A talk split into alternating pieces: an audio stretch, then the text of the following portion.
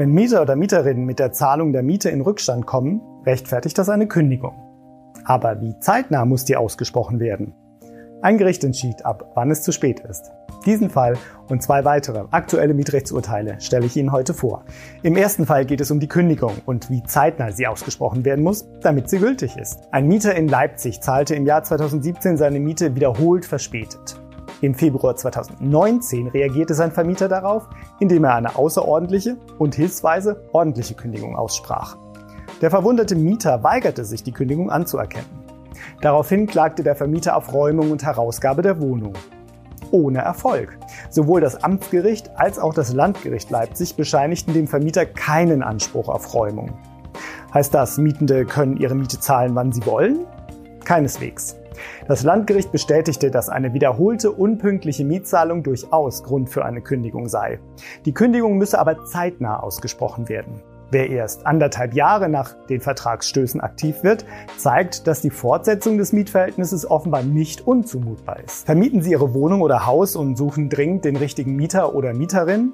Schalten Sie auf ImmoScout24 kostenlos Ihre Anzeige und profitieren Sie von unserer großen Nachfrage. Kommen wir zum nächsten Urteil.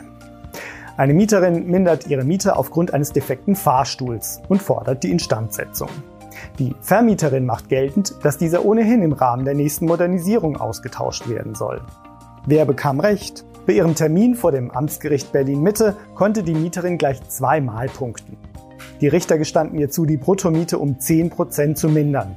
Denn für jemanden, der im dritten Stock wohnt, beeinträchtige der Ausfall des Fahrstuhls die Gebrauchstauglichkeit und den Wohnkomfort der Mietsache erheblich. Der defekte Fahrstuhl stelle einen Mangel dar, den die Vermieterin abstellen müsse.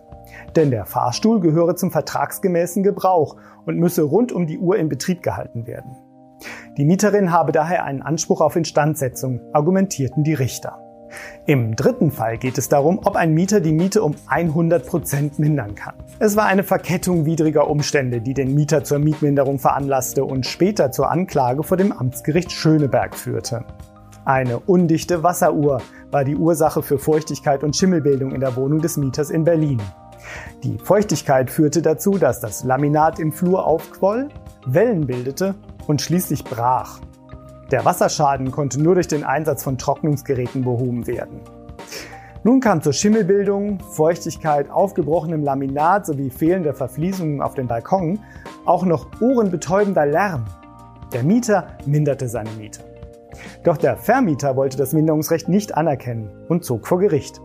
Hier zeigte sich allerdings sehr schnell, dass der Mieter die besseren Karten hatte. Das Amtsgericht hielt wegen der Schimmelbildung im Bad eine Mietminderung von 10% für angemessen. Für das wegen der Feuchtigkeit aufgebrochene Laminat veranschlagten die Richter 20% Minderung. Und auch die fehlenden Fliesen auf dem Balkon rechtfertigten, die Miete um 3% zu mindern. Das waren also bereits 33% Mieterlass. Die Lärmbelästigung durch Trocknungsgeräte begründeten schließlich eine Mietminderung von 100 Prozent. Der Lärm dieser Geräte hat die Tauglichkeit der Wohnung zum vertragsgemäßen Gebrauch vollständig aufgehoben. Denn bei einem Geräuschpegel von 50 Dezibel sei die Nutzung der Wohnung unzumutbar gewesen.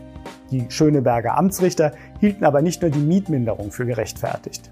Sie waren darüber hinaus der Ansicht, dass der Mieter einen Anspruch auf Ersatz der Stromkosten habe, die durch den Einsatz der Trocknungsgeräte verursacht wurden.